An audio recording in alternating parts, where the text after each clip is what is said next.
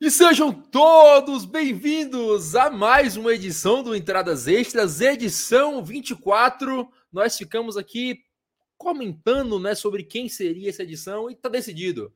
Edição de número Willie Mays, queremos Willie Mays na capa, tá aí o aviso, tá dado. E você que está vendo por vídeo pode ver aqui, está escrito Marco Luciano National League Rook of the Year de 2024, o novo Messias do beisebol, salvador do esporte, chegou ontem à Major League para destruir tudo e todos. Mas vamos com calma, vamos falar de beisebol, vamos falar de Japão primeiro, antes de vir para a Liga Nacional e para a MLB. Fernandão, sempre um prazer falar com você, querido, agora que voltou de vez da, da IL.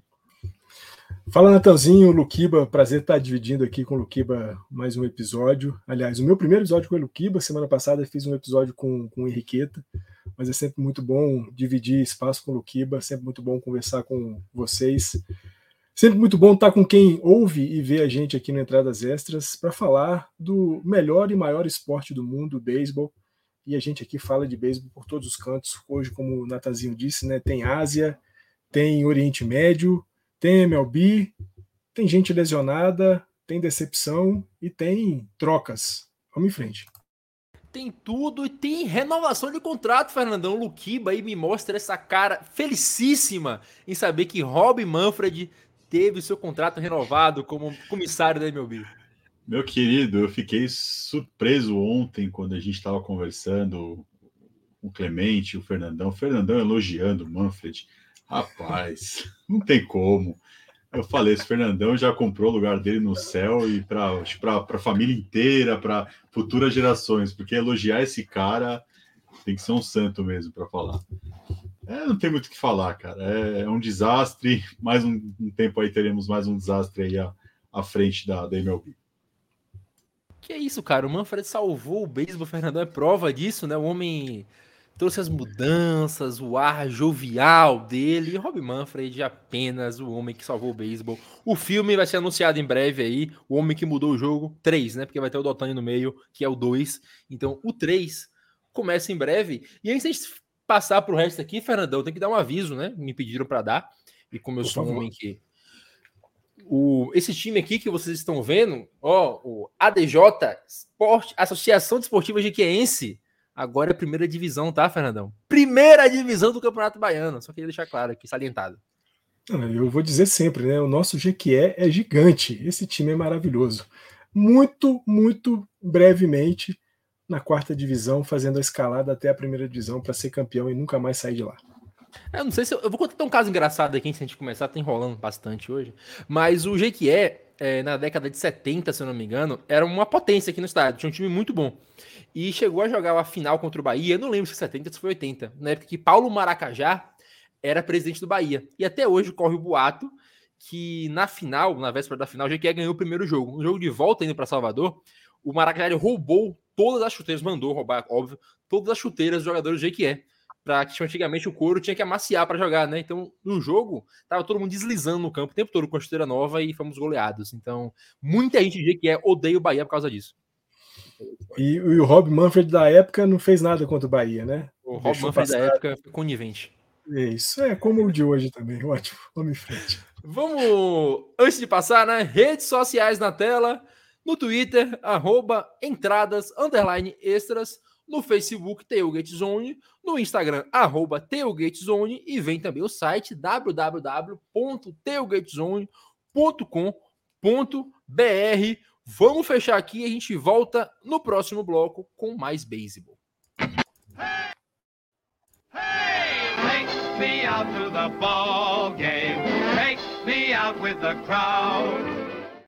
Sabe o que eu tava percebendo aqui? Eu não passei a vinheta. Então, eu fiquei, eu fiquei quieto porque mas eu falei, eu, não... eu acho que ele vai colocar depois na edição, só pode ser. Eu imaginei a mesma coisa, imaginei que ia rolar uma edição, então fiquei quieto aqui. Ah, agora, agora já foi. Se o Felipe não botar, tem vinheta. Se não botar, não tem. Essa semana tá especial. Sabe o que é especial também, Luquiba? Jogos Pan-Americanos de 2023 em Santiago, no Chile, que nós, obviamente, estaremos lá.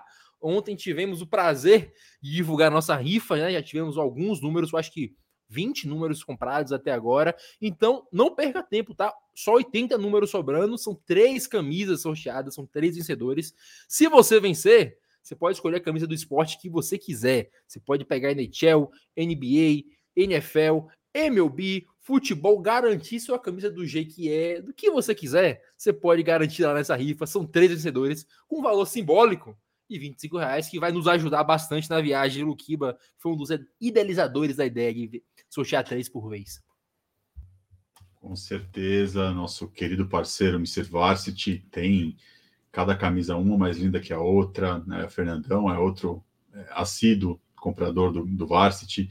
Eu tenho algumas da NHL que fazem parte aqui da minha coleção preciosa aqui, uma do Ducks, uma do Whalers, Cada é uma mais bonita que a outra. Recomendo muito, indico muito e o link não não vai estar aqui agora, mas a gente pode depois né, procurar nas nossas redes sociais que está lá o link da nossa rifa.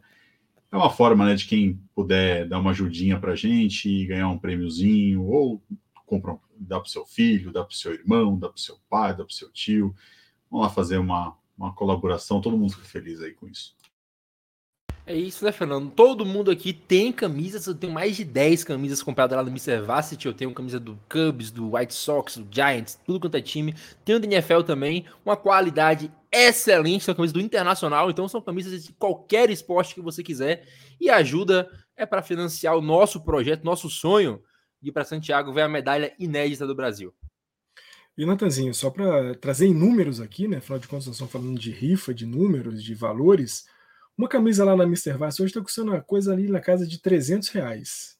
Você pode ter por 25 a que você quiser. Então, além de ter a camisa que você quiser, como o Natanzinho disse, né, da liga que você quiser, do time que você quiser, seja de futebol, do hockey, do beisebol, do basquete, do futebol americano, futebol nacional e internacional, você vai ter por 25 reais e ainda vai ajudar o projeto do Tailgate Sony de cobertura dos Jogos Pan-Americanos de Santiago 2023 Além, claro, né, da rifa que a gente lançou é, ontem, tá passando aqui embaixo para você que vê a gente pelo é, Spotify ou pelo YouTube, nosso link, o apoia.c barra TZNopan 2023, onde você pode conhecer um pouco mais sobre o projeto, o que, que nós vamos fazer lá no Pan-Americano de Santiago, no Chile, e também contribuir de outras formas é, no nosso apoia-se, né, com a graninha.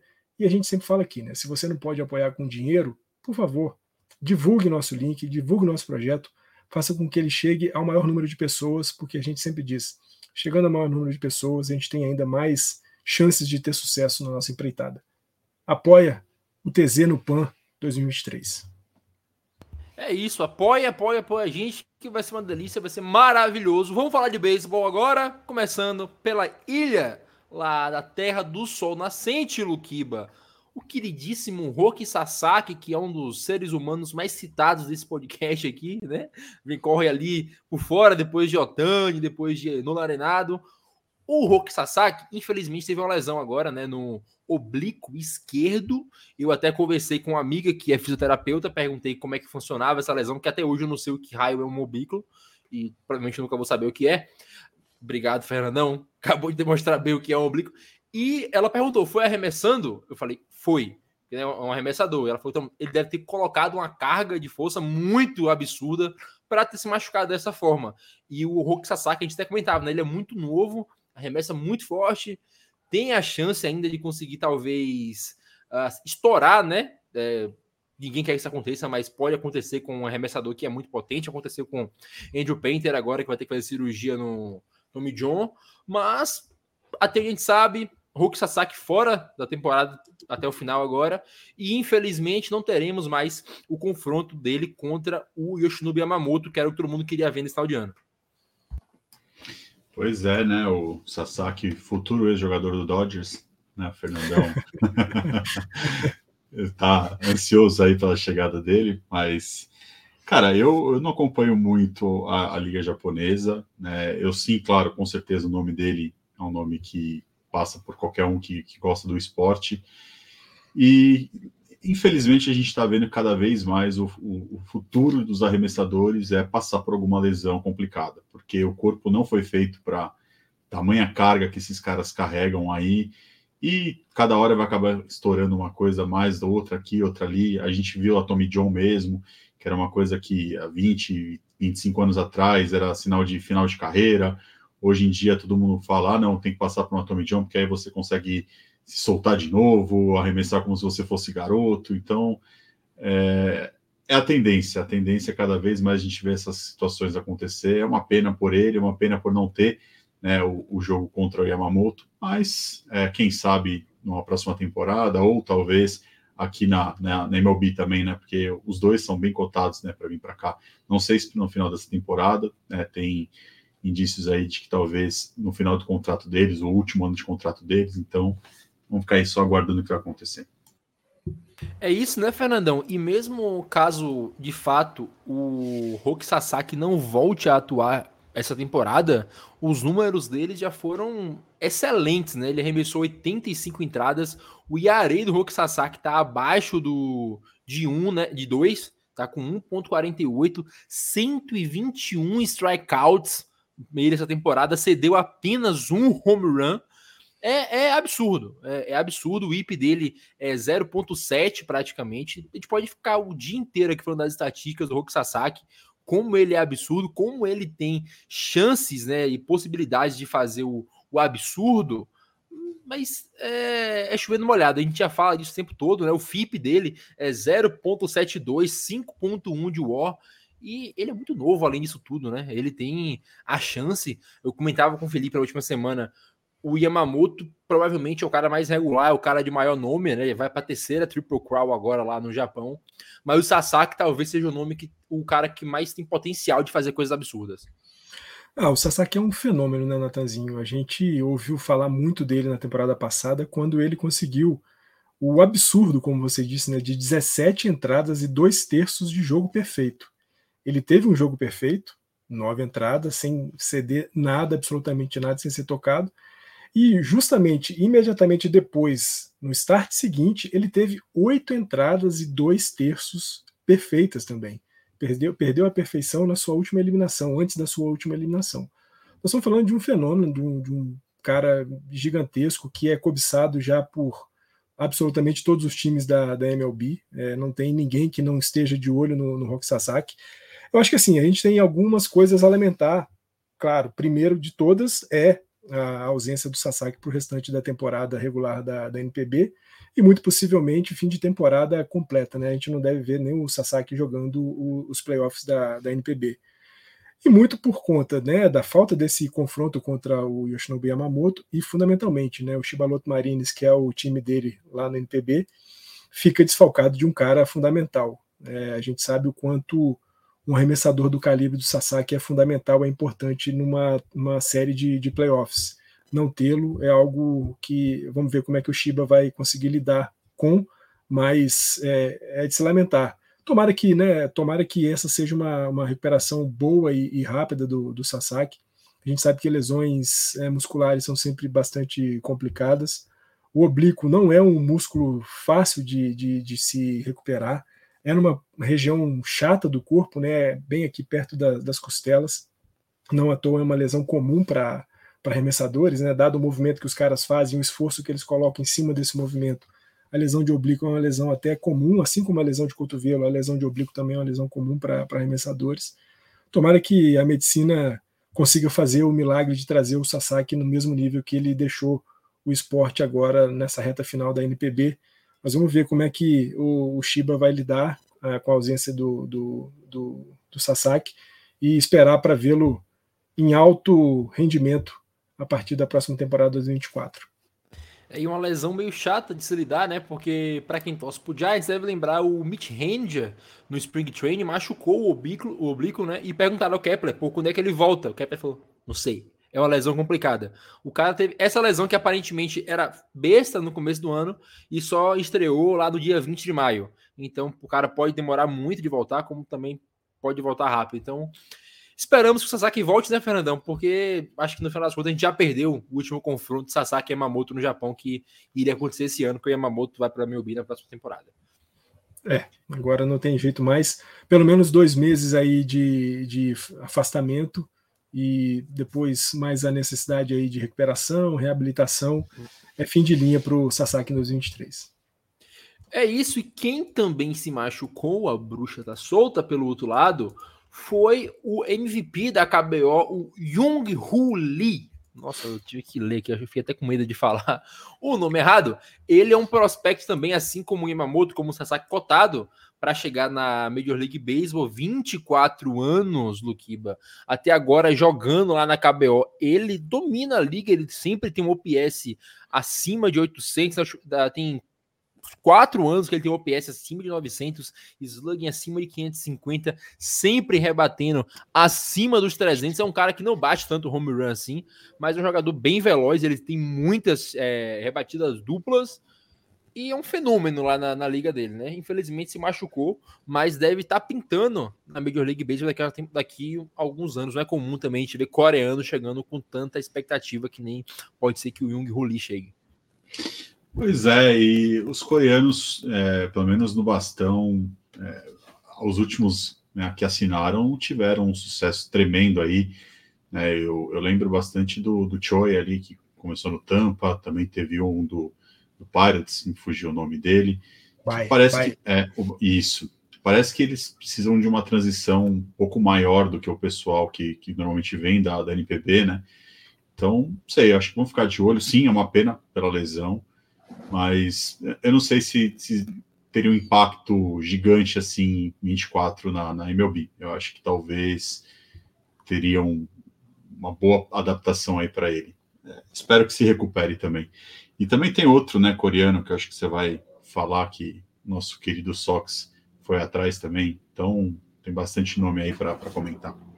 É exatamente dele que eu ia falar agora, Luquiba. Até Passando pro Fernandão aqui, o Lee Chan-sol, Fernandão, é mais um coreano aí que assina direto do high school com o time da MLB, né? Ele pula o draft da, da KBO e caso isso aconteça, ele, como explicou o Felipe, não pode atuar na Coreia por dois anos quando, caso volte, né? Então é, um, é, uma escolha arriscada. A gente tem outros jogadores que fizeram isso, né? Como o Bai, que você falou, como o Chanhu Park e o Choi, que também o Lukiba falou. Não é tão comum o cara pular o, draft da própria liga para já ir começar da MLB, mas é no mínimo ousado, né? O, atraiu o interesse do Red Sox, agora é um jogador do Red Sox e vai ter todo o desenvolvimento feito nos Estados Unidos. Se der certo, talvez seja até melhor para ele que se desenvolver na liga, que já que ele já pretendia jogar.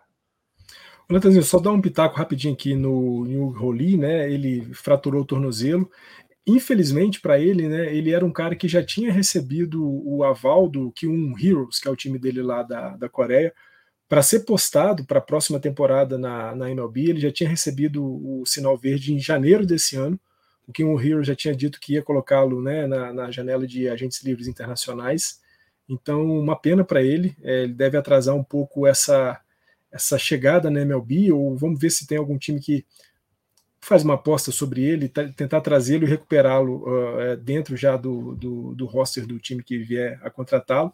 Mas sobre o Lee Chansol, né, desses caras, como você disse aí, de Manchoy, Bai, o Shanhu Park, caras que preferiram não passar pela KBO, sair direto do high school e ir direto para a MLB. Como o Lukiba lembrou, né, de Manchoy e o Bai com bastante sucesso. De Manchoy ainda é um cara muito legal de se ver, já é um veterano da, da, da MLB. O Lee Chansol chega com um status de ser o agente livre estrangeiro em que o Boston é, pagou mais dinheiro. É o segundo cara que o Boston pagou um bônus maior, né? 300 mil dólares para o Sol.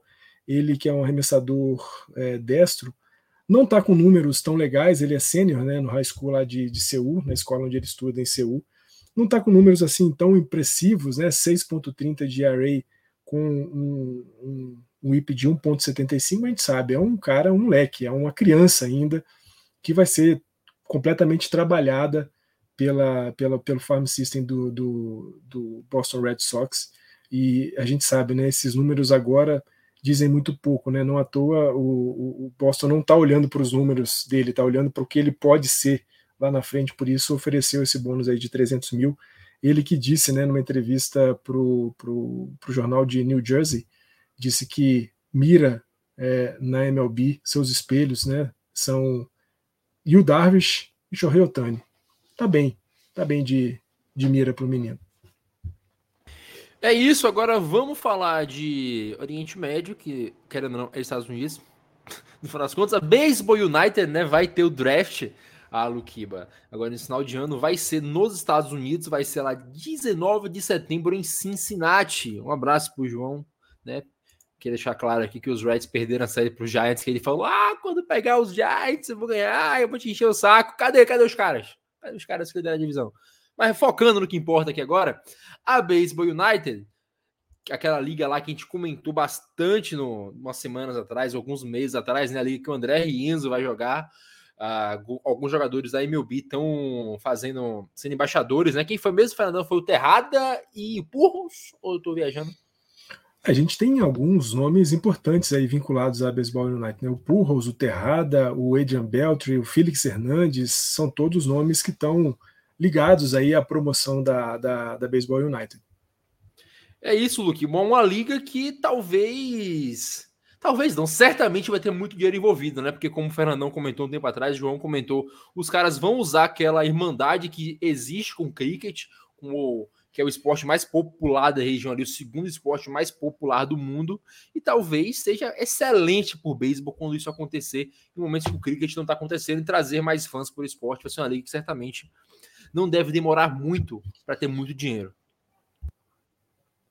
É, exatamente. Pelo que eu vi, vai ser dia 10 a 12 de novembro. É isso, lá em Dubai. Cara, pelos nomes que o Fernando disse que é por trás, tem tudo aí para ser um, um, grande sucesso. Vamos ficar aí de olho. Gosto muito do Beltri, saudades dele. Aquele cara lindo, maravilhoso, conseguia bater um home run ajoelhando. É fantástico.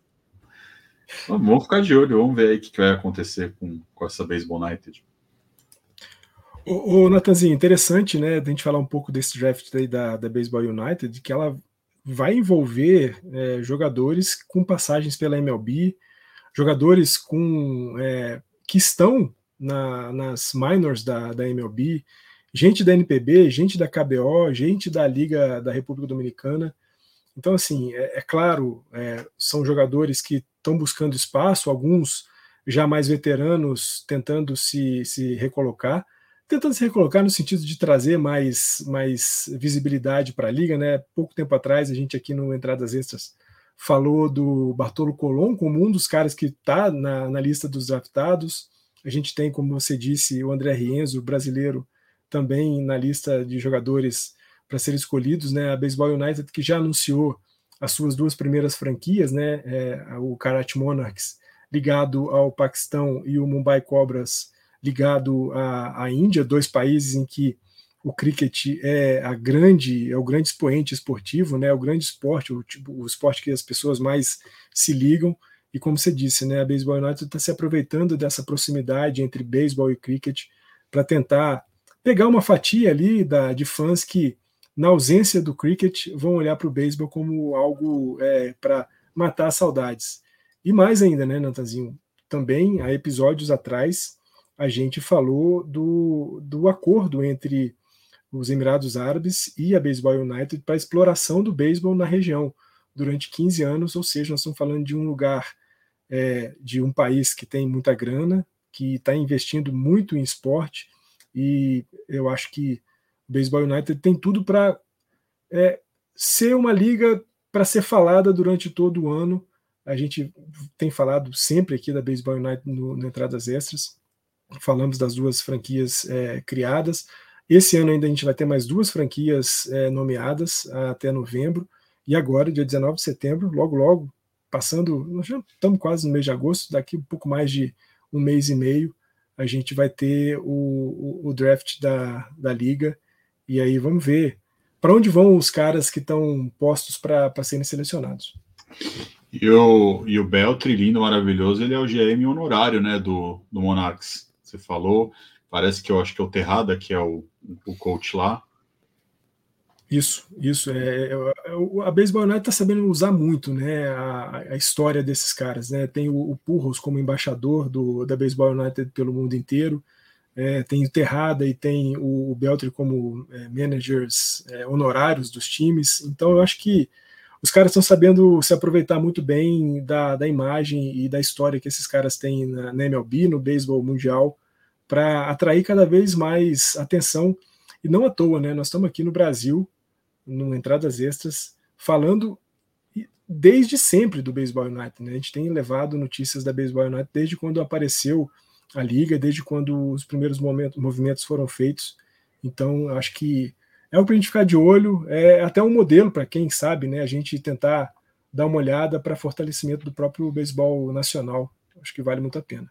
Tem um outro nome aí também que me agrada muito, que eu acho que passou batido. Barry Larkin, ele está no, no Mobile Cobras, né? É um cara que tem história aqui com, conosco aqui no Brasilzão. É, sem dúvida, né? O nosso ex-manager, né? Manager da, da seleção brasileira, só não foi para o preparatório do, do WBC por conta que já, já havia conversas né, do envolvimento do Barry Larkin com a Baseball United, ele acabou deixando a seleção brasileira por conta disso. Mas é um histórico jogador do Cincinnati Reds, Cincinnati que vai né, receber a, o evento de, de seleção dos jogadores da Baseball United e tem uma história muito legal com a gente aqui como manager da seleção brasileira. É, a gente comentou, Fernandão, no começo do. Logo quando anunciaram né, a Baseball United, a gente comentou que talvez daqui a dois, três WBC a gente vá ver um time ali do Paquistão, um time ali da, da Índia, né? Porque o pessoal joga muito cricket. Só que comentando assim, eu fico até meio com o pé atrás se vai ser uma liga.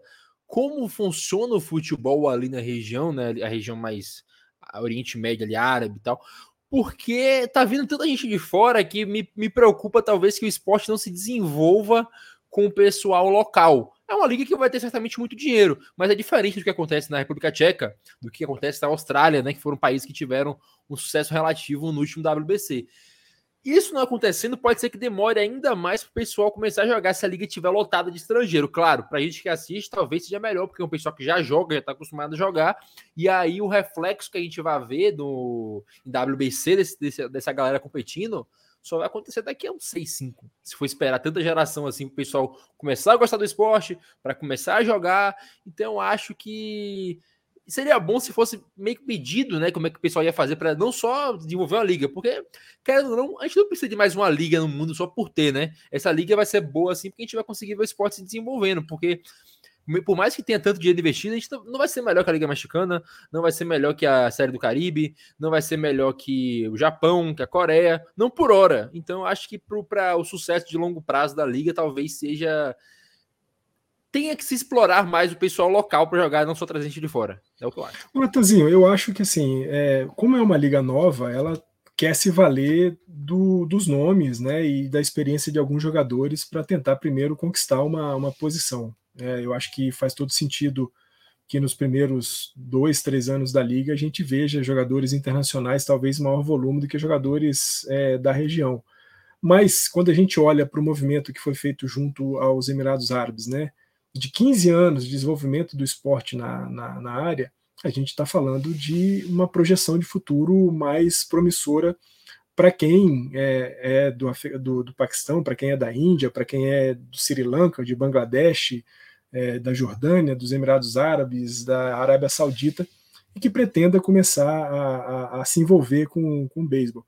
A gente já tem o Paquistão né, como uma seleção que está sempre ali envolvida nos, nas eliminatórias de de WBC. O Brasil já jogou duas vezes contra o, o Paquistão.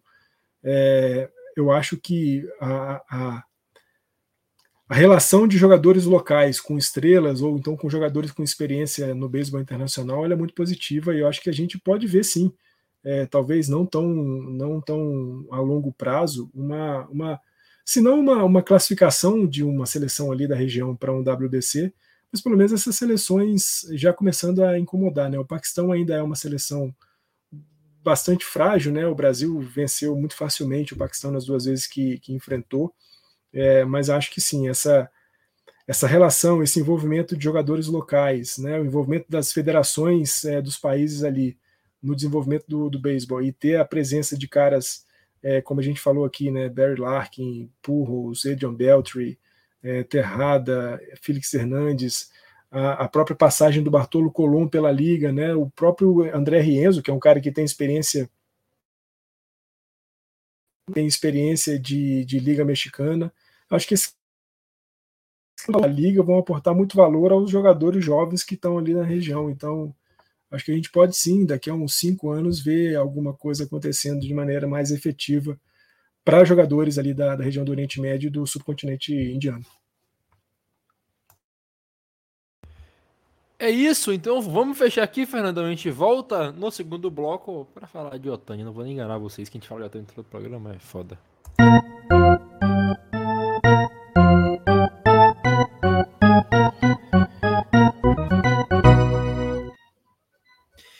Começando aqui mais um Otani Cash, chega a parte do programa que a gente fala de MLB e, consequentemente, fala de Shohei Otani, porque não tem como não falar de Otani. Eu me arrependeria no futuro se eu deixasse de falar de Otani. Ah, isso que eu me iria me arrepender. E, Fernandão, eu ia puxar outro papo aqui, mas só para deixar claro que o Luquiba acabou de mandar que às 3h26 da tarde o Otani finalizou um shutout e às 4h45 ele bateu o home run de número 37, liderando a liga. É absurdo. Você tem o Otani no seu time e você tem que ser campeão. Então, o Angels, né, como a gente pontuou mais cedo, agora aparentemente contrataram o melhor starting pitch disponível, que era o Jolito. Não estava bem no ano, mas nos últimos meses, barra semanas, estava melhorando e, e, voltou a ser o telapso daquele Jolito que a gente conhece. O Angels trouxe, tudo indica que eles vão tentar trazer mais alguém agora, porque é o último ano de Otani. O Trout volta nessa temporada, né? Ele acho que volta no meio desse mês ou no começo do mês que vem. Então teremos um Angels brigando por playoffs esse ano. Uh, o Angels está desde 2018 ficando negativo, se eu não me engano. Eu achei em 2018 o Angels não faz uma campanha positiva. Essa temporada tudo indica que fará, mas para chegar nos playoffs na Conferência Americana a gente sabe que o buraco é mais embaixo né? Então é o que é o último, o último tiro do Arte Morena, a última esperança, a última arrancada para conseguir ser campeão. Porque depois que o Otani foi embora, vai consequentemente ficar muito difícil.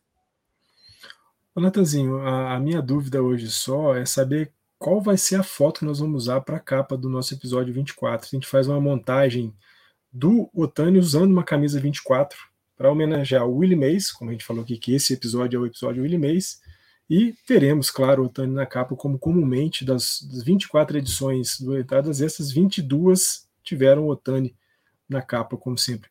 Mas é, o Natanzinho, falando sério, é isso, né? Os Angels estão, é, pelo menos, querendo deixar uma demonstração para o Otani de que eles querem construir um time para brigar por alguma coisa em 2023 ainda. É um time que hoje está três jogos e meio é, atrás da última posição do Wild Card, né, que hoje é do Toronto Blue Jays. A gente sabe, três jogos e meio, faltando aí mais uns 60 jogos para ser, é, serem jogados ainda é muito pouca coisa.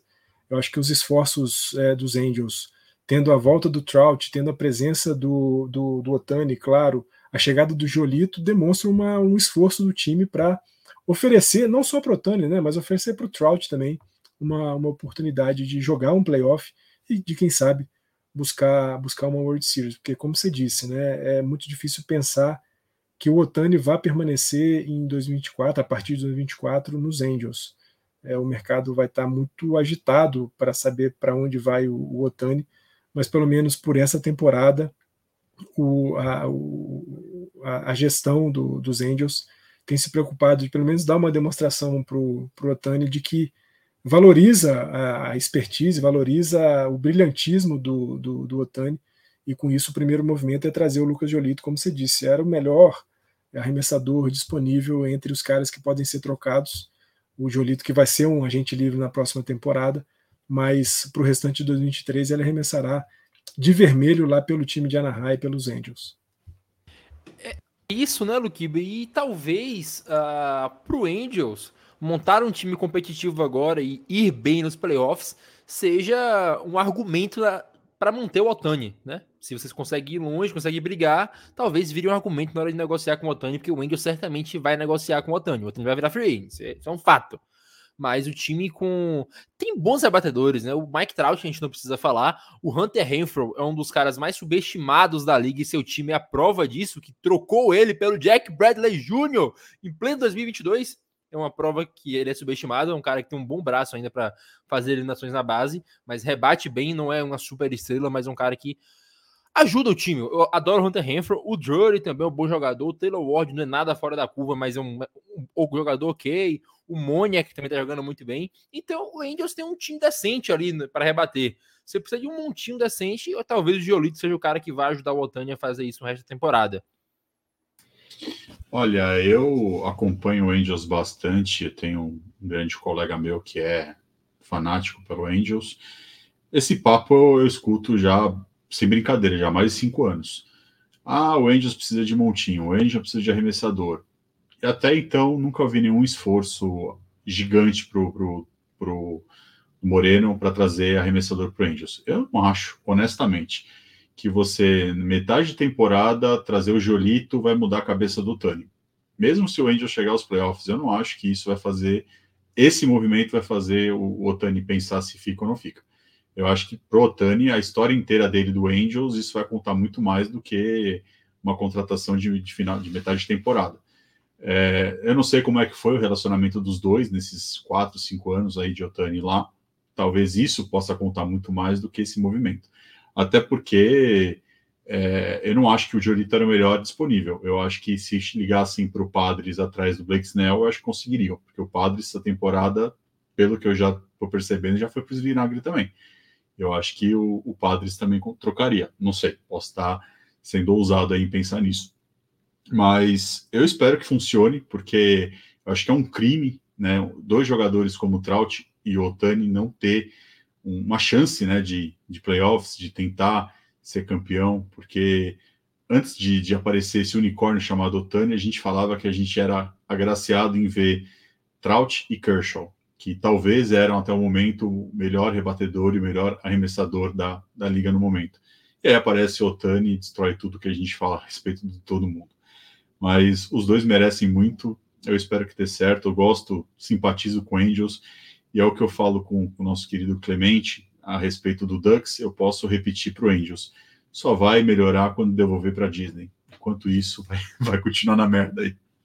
É, mas eu acho, o Lukiba, que o Snell não é um cara que está disponível. Eu acho que é um cara que você pode arrumar. É o último ano de contrato, mas comentava com o Fernandão, a gente vai até comentar mais para frente. O Padres ainda tem chance de playoff. O Padres só está cinco jogos atrás e tem um dos melhores times da liga ainda. Pro investimento feito nos caras, eu não acredito que vale a pena trocar o melhor arremessador deles na temporada. Não vale de forma alguma pelo prospecto que for. O Padres ainda tem chance. O time do Padres fica, vai encaixar, vai encaixar, vai encaixar. Pode ser que o encaixe, que nem o Carlos sempre encaixa em setembro. Pode ser que o Padres encaixe esse ano. Eu tô com um cigarro aqui balançando. É... Mas no final das contas, eu não acho que o Snell tivesse disponível. Se, se a gente for contar qualquer arremessador em final de contrato como disponível, ok, aí o Snell é o melhor mas hoje eu acho que o Padres não trocaria o Snell. De que eles poderiam é. trocar é o cara, porque a gente pode contar também o Nolan. O Nolan tá disponível lá nos Phillies, mas também não tem porque os Phillies trocar o Nolan agora, porque eles vão para playoff. Sim, mas é, é, que assim, eu vejo o Padres seis jogos e meio atrás da, da, da última vaga de wildcard. Tudo bem que eu não acho que o, o Cincinnati vai sustentar essa vaga, eu acho que vai ter, ter muito chão aí, talvez Miami possa crescer, não sei, tá, tem muito time brigando para essa última vaga. Eu concordo com você pensar nisso. Mas você oferecer o número 2 e o número 3 o seu farm, não sei, talvez os caras balançariam, porque foi isso que o, que o Angels ofereceu pelo, pelo Jolito. É, foi o número 2 e o número 3. É, foi o catcher e o pitcher. E esse meu colega, que é, é assíduo do, do Angels, ele ficou bem frustrado com a troca, porque ele falou que com, esperava muito do Kai Bush, né, em ser um, um belo prospecto lá para Anaheim. Então, eu não sei, eu, eu fico em dúvidas se talvez não é hora do, do Padres talvez tentar pensar alguma coisa, porque a gente está vendo que esse barco está afundando há dois anos. O Fernandão já cantou essa bola, falando que esse time não ia para frente. E, de fato, o time perdeu talvez a melhor oportunidade ano passado ali nos playoffs, e agora talvez se perdeu completamente. Então, não sei, eu acho que talvez poderia rolar. Mas eu, eu sou bem otimista, então eu gosto de, de pensar nessas situações aí que podem acontecer. É até complicado, né? Porque o Padres, uh, como a gente falou, não são tantos jogos atrás. O Fernandão vai falar um pouco mais agora, mas a gente comentou, né? Tem chance, total chance. Eu acho que o Padres tem que comprar agora. Você só tem mais um ano e meio de Juan Soto no seu time. Você tem que comprar. Tem que fazer o que for possível para ganhar. Inclusive, o Padres podia ter até no Geolito, que seja. Vai atrás de alguém, porque o Padres, nesse momento, não pode estar na posição que está. O Padres tinha que estar na frente dos Dodgers ainda, uns 5, 6 jogos, pelo elenco que tem hoje. Porque por nome, a gente sabe que o Padres é um dos melhores times ali, assim como o Mets, né? Só que o Mets tem toda aquela história aí que é o Mets. Mas o Padres, Fernandão, a gente. Pô, o Padres é o Padres também, viu, Natanzinho? Verdade, verdade. Mas ano passado jogou contra e o Padres ganhou. Então o Padres é menos Padres do que o Mets é Mets. O, no final das contas, eu estou do lado que o Padres tem que comprar. O Padres tem que fazer o que for possível agora para melhorar o time e tentar chegar nos playoffs. Porque chegou nos playoffs, acabou é outro campeonato. Ninguém se importa que você começou muito mal. Você ainda tem Juan Soto, Mini Machado, Fernando Tatis, Jay Cronenworth, o próprio coreano Kim é um bom jogador. Então, o time do Palace é bom. O time do Palace falta talvez arremesso. O Darvish no dia pode arremessar bem, o Snell tá arremessando muito bem. Falta mais um arremessador ali e dois caras para compor o elenco, dois caras que vão rebater ali seus 26% e ficar rebatendo na parte baixa. Mas hoje eu acho que o Padres deveria comprar porque os playoffs estão aí, estão abertos. Porque o, o D-Backs caiu, o Marlins caiu, e agora quem é bom está crescendo. O Phillies cresceu, o Giants, apesar de ter crescido, não é um grande time, é um time que é arrumado. É diferente do Padres, é um grande time, mas não é arrumado. Talvez se, se arrumar até o final do ano, pode chegar nos playoffs e ser campeão. Ô, Natanzinho, a gente olha para a classificação hoje, né? Na frente dos, do, dos padres, a gente tem Cincinnati como a última vaga do Wild Card. Logo depois, meio jogo atrás do Cincinnati, tem Arizona e Miami. Cubs, quatro jogos e meio, e logo depois dos Cubs vem o San Diego Padres com seis jogos e meio. É claro que quando a gente olha para esses times, né, do Cincinnati até San Diego, o, o, o, time que a gente vê com mais condições de se recuperar na reta final de, de temporada e de brigar por alguma coisa, e talvez brigar até pela liderança da, da divisão oeste da Liga Nacional, é o San Diego Padres. É, é o melhor time no papel, sem dúvida nenhuma, da, da divisão. Quando você fala que o time dos padres tem que ser um time comprador nessa janela de trocas, é, a gente tende a concordar pela situação que o time está hoje. Mas eu penso, onde é que o, o, o, San Diego vai encontrar mais jogador e onde é que ele vai colocar mais jogador? A gente está falando de um time que tem Tatis, que tem Soto, que tem Manny Machado, que tem Jake Cronenworth, que tem Joey Musgrove, tem Blake Snell, tem Will Darvish. O que mais? Para fazer esse time ser Heider. melhor. Tem o é, Heider. Então, assim, você precisa. Você vai, você vai comprar quem? Você vai atrás de quem nessa janela? Sei lá, você tem Dylan Cease ainda disponível, você tem Lance Lynn disponível, você tem Marcos Stroman disponível, mas ainda cabe mais gente dentro desse, desse San Diego Padres. E, e será que é apenas a chegada de algum jogador que vai fazer uma mudança de, de desempenho do time? Porque eu acho que fundamentalmente, o que o San Diego Padres precisa agora é de uma mudança de desempenho. A gente tem que falar de um time que onde Manny Machado, é, Soto, Tatis, esses caras têm que jogar para serem os expoentes do, do, do, time de San Diego. Eu acho que uma, um reforço fundamental para os Prades agora seria um, um, um, enriquecimento no seu estilo de jogo, na sua, no seu desempenho de jogo. Muito mais do que trazer algum jogador que talvez chegaria para os padres para ficar na mesma barca furada que os padres estão hoje. Então, não sei, não sei se os padres deveriam ser um jogador, um time comprador. E o Luquiba falou, né, da possibilidade do Snell ser um cara negociável. O Snell é um cara negociável, é um cara que está entre, tá nas conversas de, de, de, troca. A ver, claro, se é, San Diego vai negociando o Snell, demonstrar claramente que é um time que está largando a temporada, ou se vai fazer como você disse, Natanzinho, vai atrás de alguém para encher ainda mais o elenco. E aí, dessa vez, eu acho, dessa vez, o, o Preller, que foi sempre tão elogiado, né, de ter feito grandes trocas e nunca ter perdido uma fatia muito considerável e muito importante dos seus prospectos. Eu acho que para essa altura do jogo agora, qualquer negociação de San Diego, ele vai ter que abrir mão de alguém muito importante da sua base.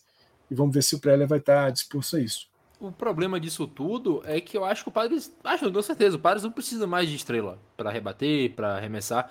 O Padres precisa de bullpen. Tem um Raider? Tem, mas quando não, às vezes o Raider nem tem a chance de salvar o jogo, porque o Soares é horroroso, o Nick Martinez não tá bem. O Padres tem um problema gigantesco no bullpen, que os caras sempre entregam um jogo depois de um start bom e o Raider não tem a chance de fechar. Eu acho que deadline é para isso, né? No final das contas, né? Reconstruir um outfield que você perde, é trazer um bullpen. Eu acho que o Padres arrumando duas, três peças para bullpen. Aí vamos torcer para que o Padres traga lá o nosso Thiago Vieira, né? E ele consiga arrebentar. Que é isso, Fernandão? Precisa que o Thiago Vieira jogue. Mas eu não vou torcer para o Paz fazer nada, não. Eu quero que o Paz se exploda, sinceramente. Se o Vieira estiver lá, você não vai torcer pro Thiago Vieira. Agora eu quero saber de você. Não, não torço. Que isso? Torço pros Dodgers. Que isso? Que isso? É absurdo! Mas vamos continuar aqui o nosso o nosso rolê. Eu, eu sempre perco a pauta. Achei a pauta. Uh, próxima pauta é literalmente Dodgers. A gente, quer dizer, vamos falar rapidinho de Dodgers aqui. Fernandão, vou puxar só para tu falar de Dodgers aqui, porque a gente já tá quase dando nosso horário.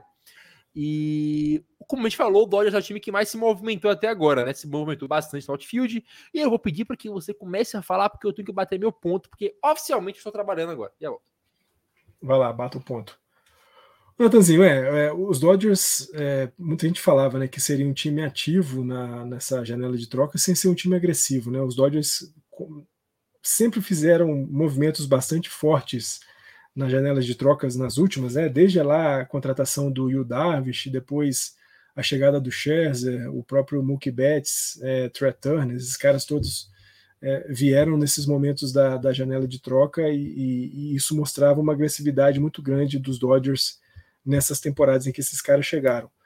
Para 2023, o time já mostrou lá no começo da temporada, mesmo na, na, na off-season, durante o período de, de free agents, que não seria um time muito agressivo. Não à toa não trouxe ninguém durante o período da free agents, ninguém é, de muita relevância, de muito renome. Trouxe, trouxe o Peralta, trouxe o Jerry Martinez, o Miguel Rojas, mas esses sempre movimentos para compor o time muito mais do que qualquer coisa para gerar algum impacto dentro do, do campo.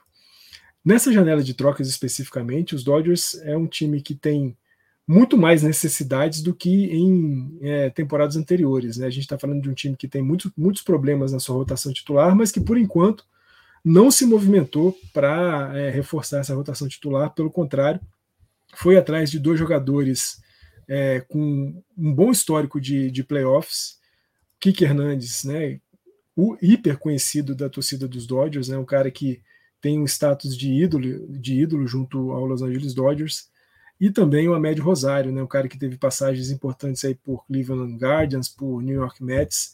São dois caras, o, o Kiki, sobretudo, né, um, utility man, um cara que joga no outfield, joga também no infield, é um ótimo centerfield defensivo, é um bom defensor como segunda base, é um defensor frágil como shortstop, e é um bom rebatedor contra canhotos. Eu acho que os, esses, esses dois movimentos dos Dodgers até aqui, com a Rosário e com o Kike Hernandes, muito mais do que trazer profundidade para o time né, no restante da temporada regular, é para encontrar alguém que seja capaz de rebater contra canhotos. Né? Os Dodgers, é, em sua média aí de rebatidas, de corridas produzidas, ele tem contra arremessadores canhotos quase duas corridas a menos do que quando joga contra arremessadores destros.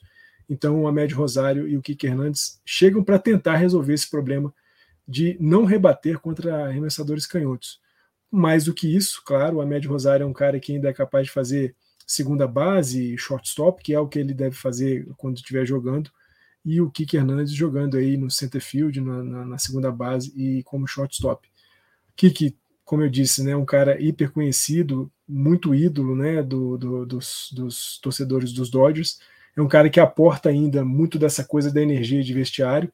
O Ahmed Rosário é um cara que chega pela primeira vez para jogar pelos Dodgers, mas também já vai ser integrado e, e, acho que pode ajudar, tanto na profundidade quanto nesse platum aí contra arremessadores canhotos.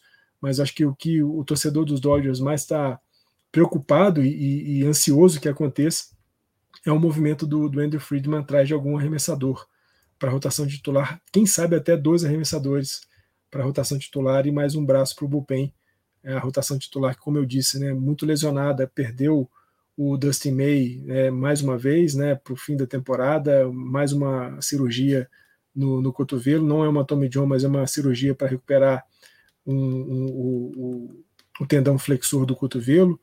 Tem um Walker Buehler com uma Tommy John em recuperação.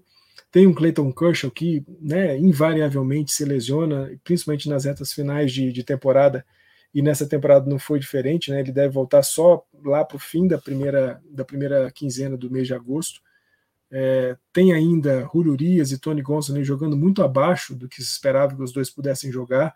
Julio que é um outro arremessador que está em fim de, de, contrato, né? Esse é o último ano de contrato do Julio com os Dodgers, e é um cara que deve testar a free agents na próxima, na próxima temporada. Então, muito mais do que a Med Rosário e Kike Hernandes, o torcedor dos Dodgers está atrás é, e ansioso por arremessadores. Vamos ver se até dia 1 de agosto o Friedman e o Brandon Gomes se movimentam nesse sentido. Tenho dois arremessadores para você, Fernandão. Chamareia e Rosa Stripling. Pode levar, de graça. Não tô nem mandando nada. Beleza, vamos estudar, vamos estudar o caso. Eu acho engraçado o torcedor do Dodgers chorar por arremessador. Os caras têm, pelo que o Fernandão falou, tem Kershaw, tem Urias, tem Buehler, tem Gozolin, tem May, tem Bob Miller, que né, parece que, que é o, o, o real deal, né? Estreou bem. Tem o, o, o Sherin também, que parece ser interessante tipo, não tem fim ali na, na farm. Você vai brotando arremessador e aí os caras falam que precisa de arremessador. E vão atrás do Bauer de volta. Né? É, exatamente. Ah, toma banho, rapaz. Aqui atrás do Bauer o quê, seu ordinário? Eu, eu não consigo entender essa, essa ânsia dos caras por, por arremessador. Os caras têm ali um, um caminhão de, de, de, de gente ali boa para jogar. E também tem que dar palmas, bater palmas. Daí, não sei se é o Friedman que está esse tempo todo, né? Mas os caras são encantadores de serpente, cara, porque não é possível. Os caras conseguem cada troca aí que você fica olhando e é. fala, como o cara aceitou isso? É, primeiro trouxeram o Mookie Betts de graça. Aí chega lá, liga lá pro Sox, então, a gente tá precisando de um cara. Quem que vocês têm aí? Ah, pode escolher à vontade quem vocês querem. A gente quer o Kike Hernandes. Vocês querem? Se você mandar, a gente aceita. Parece que assim, a, a troca do Dodgers com, com o Red Sox parece que funciona assim. Vocês querem quem? Beleza. que vocês dão pra gente? Uma lata de refrigerante? Beleza, aceitamos. Pode mandar. Dá para entender. Tá, tá beleza, coisas. patrão, tá liberado. Não, eu, eu, acho que o mais impressionante, né? Eu, eu acho que assim, Boston Red Sox ainda recebeu alguma coisa que pode ser trabalhada e até né, ali na frente ser, serem arremessadores úteis. Mas essa troca com o Cleveland Guardians para mim foi assim surpreendente, porque o Noah Syndergaard é um cara que vem nas últimas duas, três temporadas caindo assim vertiginosamente de qualidade. Essa temporada foi absurdamente horroroso nos Dodgers e foi uma troca um para um. Com, com, com, com Cleveland tem que pagar 2 milhões de dólares a mais, porque o contrato do Sinega ainda tem 4 milhões e 900 e o contrato do, do Amédio Rosário tem 2 milhões e 900. Então, assim, é, é, de fato, essa troca com Cleveland foi uma troca espetacular. Demos um nada para Cleveland e recebemos um jogador que pode ser importante para a reta final da, da temporada. É isso, vamos continuar aqui para a última pauta do nosso podcast. Agora, para falar um pouco de Liga Americana, né?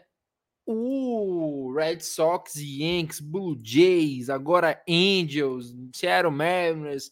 A briga é boa, né, Luquiba? Seu time ali tá no meio dessa briga. Me arrisco a dizer que corre por fora, porque apesar de ter bons jogadores, eu vejo os outros times melhores hoje em elenco, tirando acho que o Mariners, que tá meio equivalente, eu esperava mais deles. Mas Tirando o Mariners, eu acho que dos que sobra ali, o Red Sox é o com um elenco mais por baixo, apesar de ainda ter bastante chance de chegar, ainda mais com o Rays caindo agora. Será que o Rays fica fora dos playoffs? É, é difícil, é difícil. Ele caiu bastante, mas ainda assim a briga na Liga Americana ali tá aberta pra caramba. Os times estão. Vai ser que nem em 2021, né? Que a gente teve uma chance de empate quádruplo no final da temporada. Não, acabou não acontecendo, mas no momento a Liga Americana tá uma loucura, assim como a Liga Nacional. É meio bizarra loucura. Cara, eu, eu não compro essa, essa coisa do Red Sox. Né? Eu já falei anteriormente. É, é, a mesma coisa do ano passado. É um time que tem um, um bastão muito bom e um montinho horrível. E você não vê o, o Bloom fazendo nada para melhorar isso. Né? Então, assim, é, analisa o mercado, vê que nome tem. Nenhum nome ali eu acho que vai salvar a temporada do Red Sox. E aí o nome que, os nomes que talvez teriam você teria que dar a sua farm inteira para você ter esses caras. Então, não tem o que fazer, é, é, vai com o que vai, que tem, que tem na mesa aí mesmo, mas eu não acho que o, o Red Sox está brigando por essa vaga, não. Sendo bem frio analisando, eu acho que essa última vaga é, vai ficar entre Toronto, Nova York e, o, o Mariners correndo por fora. Eu não acho que nem Boston nem Los Angeles vão, vão brigar forte até o final, não. E eu, se eu fosse o Bloom, aproveitava essa janela, como não aproveitou a janela passada, né? Porque teve a oportunidade de vender, Jair Martinez, entre outros nomes, não quis aproveitar. e aí o time não brigou por nada, né? Não brigou nem por playoffs, nem por, por escolhas boas de draft. E aí esse ano tá arrumando para essa mesma coisa. Pelo menos já né, trouxe, mandou o Kiki embora, conseguiu trazer prospectos. Vamos ver se ele acorda para a vida, aproveita aí e, e, faz o mesmo, porque esse time do Sox não vai longe. Um, um time que tem a, a rotação inteira na, na, na injured list, né? E, e ao contrário do que o Fernandão fica chorando, a gente não tem farm para falar. Então, o único farm que a gente tinha é o Belo, que já está aí. Então, não tem o que fazer. Eu, eu não compro essa, esse barulho, não. Mas a, a briga tá bonita, tá, tá bem bonita. Eu não acho que o Tampa vai cair tudo isso, não. Eu acho que só foi uma natural, né? Pisada no freio, é natural. O time que desde o começo era o melhor time da, da liga. É normal você ter um pouquinho de estabilidade, mas daqui a pouco esse time tá de volta aí. Fernandão, para a gente finalizar aqui antes de ir pro Alcoff, Liga Nacional, a gente tem cinco times com 55 e, dois, e 56 vitórias ali, né? Bem empatados. Giants 56, Reds 56, Phillies 55, de Beck 55 e Miami Marlins 55. Também tem Cubs com 50 e San Diego Padres ali com 49, né? Que estão próximos, vários times próximos ali do, da vaga de wildcard que vai ser disputada até o final. Eu vejo talvez os times da Liga Americana melhores em relação a esses times da Liga Nacional do wildcard, mas a briga do wildcard da Liga Nacional tá muito mais disputada até o momento, todo mundo empatado ali agora. O, o D-Backs era o primeiro, agora já virou o Giants, com a derrota já muda para outro. Tá uma loucura. Os dois times que passaram a temporada inteira ali praticamente, que foi de Becks e Miami Marlins, estão com duas sequências tenebrosas, né? O Marlins com 2-8 nos últimos 10 jogos, o D-Backs com 3-7 nos últimos 10 jogos, né? Diferença lá para cima do, do, do Phillies, Giants e Cincinnati que estão com campanha 50% ali nos, nos, últimos jogos, praticamente, um pouquinho para mais, um pouquinho para menos. Mas a briga tá boa, e a briga vai até o final. Essa deadline aí vai dizer muito diferente do Angels ali, que vai fazer uma troca para conseguir arrancar uma troca aqui na Liga Nacional. Pode ser o que vai definir. O time vai abrir um pouco mais do outro, mas essa briga aparentemente vai ficar muito parecida até o final. Porque tirando o Phillies ali, que de fato é o melhor time desses, os outros são muito iguais são muito times médios ali que um cara pode fazer diferença. Chegando. Natanzinho, foi o que a gente estava falando quando comentávamos sobre é, o que, que Padres ainda pode fazer e se vai fazer alguma coisa nessa janela de trocas. A gente tem hoje o Chicago Cubs como um dos postulantes aí nessa vaga de wild card, essa última vaga de wild card. É o melhor time até aqui, pelo menos nos últimos 10 jogos, né? Campanha 7-3 com cinco vitórias consecutivas. Aliás, é o time que hoje na MLB tem a maior sequência de vitórias, né? Com cinco apenas é, a gente vê uma quedinha de Miami e Arizona, de Miami muito mais, porque já não era um time que se esperava muita coisa, mas que está surpreendendo. Arizona é um time que me parece perdeu um pouco de fôlego de fato. É, a, a, juventude agora está começando a sentir um pouco do peso da, da temporada e principalmente do, do, peso da reta final de temporada. É, por isso que a gente precisa saber muito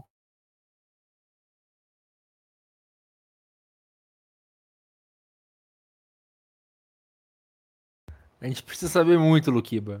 E o, Luqui, e o Fernandão caiu. É, não, eu tô acostumado sempre quando trava sou eu, então eu já imaginei que eu tinha caído. Aí eu vi você se mexendo e falei, bom, não fui eu. É, não somos. Então você quiser falar da Liga Nacional, enquanto o Fernandão aí deu uma de Vasco? É... não, ele estava complementando muito bem. A Liga Nacional, é o que você falou, é, é nivelado mesmo. Né? A gente tem o Padres, para mim ele está fora, mas pelo fato de ser nivelado, pode ser que consiga alguma coisa, né? Então, eu acho que é um time, bem que você falou, é uma troca ali, você põe um arremessador no, no, no Reds, você põe um bastão no, no Marlins, você põe. É, o, o, acho que o mais curioso é o Cubs, né? Porque o Cubs tem aí o Bellinger, que talvez seja uma, um dos maiores bastões disponíveis, e você não sabe se você troca esse cara e capitaliza ou se você tenta arriscar alguma coisa para beliscar essa vaga aí. Mas é, foi o que eu falei, eu ainda acho que o Miami vai pegar essa última vaga, eu não acho que o, que o Padres vai subir tanto assim, nem o, o Mets também, acho que são os dois times que têm os maiores potenciais para subir, mas a, a, temporada ali, o problema não é jogador, não é arremessador, o problema é banco para mim. Então, acho que o buraco é muito mais embaixo lá. Eu, eu espero que, que desses nomes todos aí eu, eu, ficaria bem feliz se o Miami pegasse essa vaga.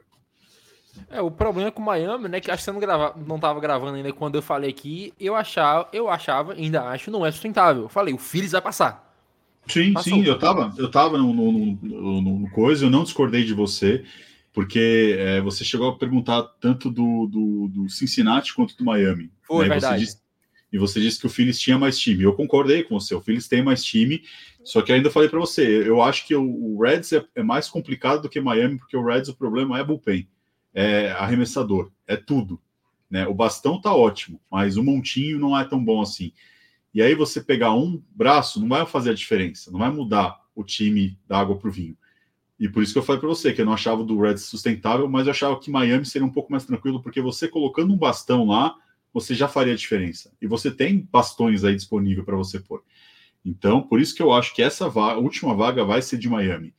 Eu imaginava que o Phillies ia subir mesmo, porque tem elenco para isso, investiu alto. Então, não é surpresa essa, essa arrancada do, do Phillies. Mas, para mim, ainda acho que Miami consegue é, essa última vaga. É isso. É, cara, só para finalizar aqui, a gente não falou.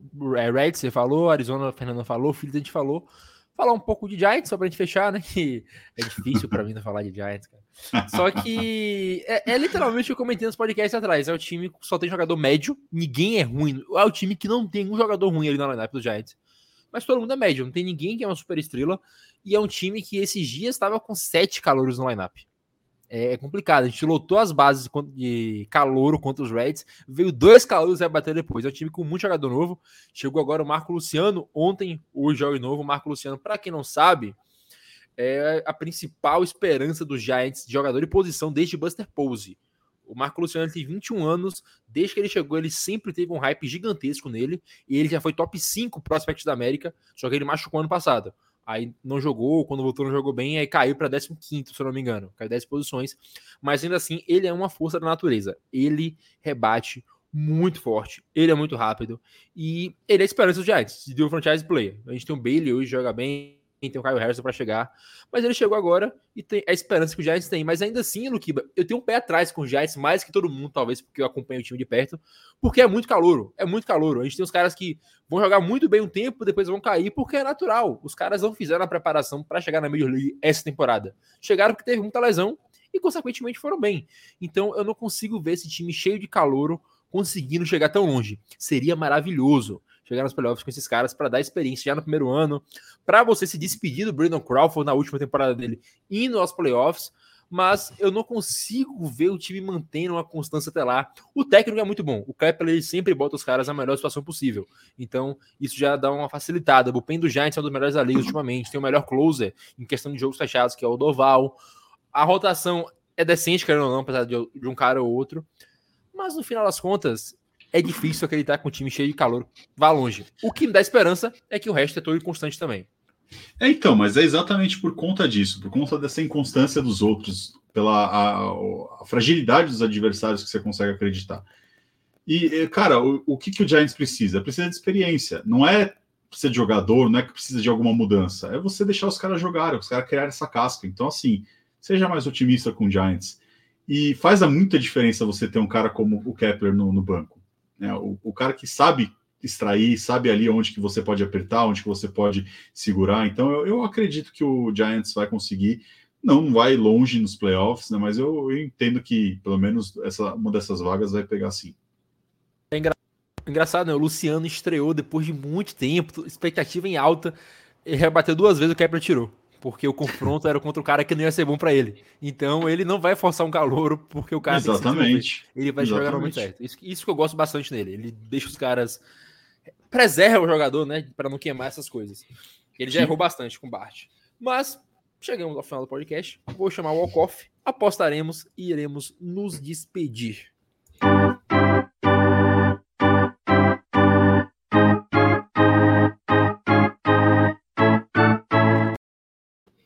Hoje é o seguinte, Luquiba, a gente vai apostar no New York Mets. Scherzer e Verlander vão sair nessa trade deadline? O time vai vender, vai entregar a temporada de vez? Ou os caras vão tentar manter o Scherzer e o Verlander para tentar fazer alguma coisa a mais, comprar que seja, tá, tá difícil. Possível é, mas com o jeito que o time vem jogando hoje é bem difícil que aconteça. Mas querendo ou não, o Mets está com um diferencial de corridas negativo, o, o recorde esperado pelo tanto de corridas marcadas também é negativo, diferente do Padres, né? O Padres é 47, 54, mas o recorde esperado pelo diferencial de corridas é muito alto. Só que é um time que sai muita corrida no final das contas e marca muito no último, é inconstante. O Mets eu vejo ainda pior que os Padres para essa temporada e já adiantando, eu acho que deveria trocar manda embora, pega e renova. Mas acho que não vai, não vai acontecer. É o último ano de contrato dos dois? Eu acho que do Verlander não. Preciso conferir. É, se não for se não for o último ano de contrato, não sai. Não tem porquê. Você apostou e vai, vai até o final. Eu não lembro se o Verlander fez um ano só, não lembro como é que foi. Mas é, não faria sentido para Mets abrir mão dos dois por mais é, não adaptado, parece que o Verlander está com o pitch clock. Tudo bem que o último jogo ele mandou bem, mas parece que ele não se adaptou muito bem ainda ao pitch clock. Mas o Fernando é um cara que a gente sabe sempre sabe se reinventar, então eu apostaria ainda nele. Ó, ano que vem os dois têm contrato ainda. É uma player option para o Chester e o Verlander tem contrato de 43 milhões. Ah, eu imagino que os dois seguem no Mets. Eu acho que o Mets não vai trocar eles, não. É. É, você pode até abrir mão da temporada, mas você não vai trocar esses caras, não. Ainda mais que o valor deles agora não é tão alto quanto deveria ser, né? Os dois não estão bem, então Mearei quase em quatro, então não faz sentido para os Mets trocarem Sim. os dois nesse momento. Concordo Sim. com você e acho que eles vão ficar. Mas só saberemos depois, né? Porque o Mets é meio estranho. É um time complicado, é um time que nos faz celebrar todos os anos um contrato. Então, vamos, vamos é, aguardar aí, o que vai acontecer. Aí do nada o Mets vai e traz o Otani. Nossa, seria, seria nada mais Mets do que isso. E perderia, mesmo com o Otani. Sim, perderia. Tem que, tem que deixar claro aqui. O, tem um cara lá no Twitter que ele torce pro Mets, ele, nossa, o Mets gastou bilhões, não sei o que lá, técnica, aquilo, não ganha, e todo dia ele xinga o Giants. O Giants é ruim, o Giants não tem técnica. Eu falei, meu time tá positivo, amigão. O time jogando com caixa do Walmart lá, tá indo pros playoffs nesse momento. Mas, Luquiba, no final das contas a gente sabe, né, que beisebol não é só dinheiro, é saber como é que faz um time, saber como é que se bota os caras para jogar.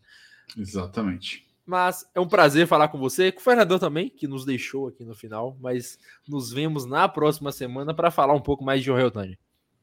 Com certeza. Obrigado, meu querido, pelo convite. E a todos, um beijo, um abraço, compartilhem, comprem a rifa. Link do Apoia-se aqui embaixo. Compartilhe o podcast com namorada, com irmã, com namorada de bullpen, com quem você quiser, com seu cachorro, papagaio vizinho. Um beijo, um abraço